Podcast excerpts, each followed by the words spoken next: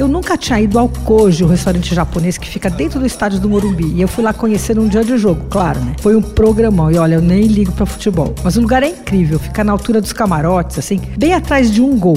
Então quem senta ali na mesa tem uma visão privilegiada do campo. Funciona assim: você faz a reserva e aí você chega no portão número 4, tem uma moça vestida de geisha com seus ingressos na mão. Aí você passa a catraca, não sei o que, ela te leva até o restaurante. Bom, o restaurante tem parede de vidro, óbvio, né? Também só faltava não ter, né? Você tá ali e ficar escondido. E são dois níveis de piso dentro, mais um terceiro do lado de fora, que eles têm lá umas cativas e tal, para quem tá no restaurante. Eu achei a vista tão boa que achei que talvez podia valer aí, aí, mesmo que a comida fosse ruim. Mas meu marido, que entende de futebol, disse que a visão ali não é tão boa assim, porque a gente não consegue ter a ideia do jogo inteiro. Enfim, coisa de gente que entende de futebol. Acontece que, para mim, no quesito comida, o lugar valeu. A comida é ótima, os peixes são super frescos, o preparo é cuidadoso. É assim, é comida japonesa de qualidade. Tem cardápio à la carte e tem menu degustação ao macacê. E nos dias de jogo eles fazem um menu fechado especial. Esse menu varia, mas tem sempre sushi, sashimi, aí vem umas duplinhas de sushi mais sofisticados tal. Pode também ter cogumelo na manteiga tal. O engraçado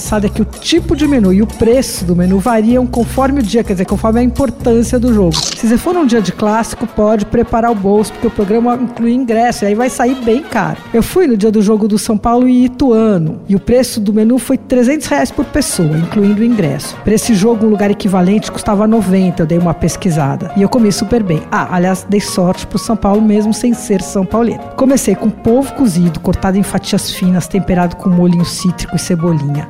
Bem bom.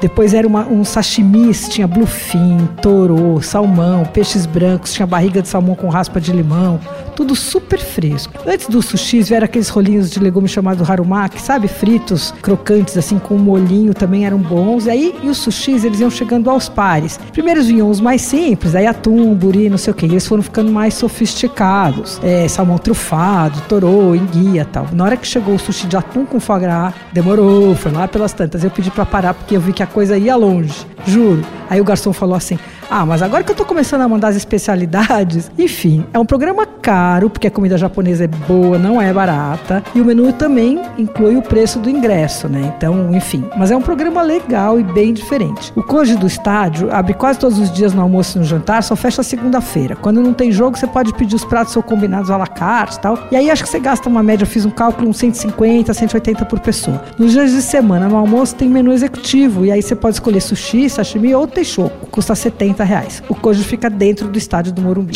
Você ouviu Por Aí. Dicas para comer bem com Patrícia Ferraz, editora do Paladar.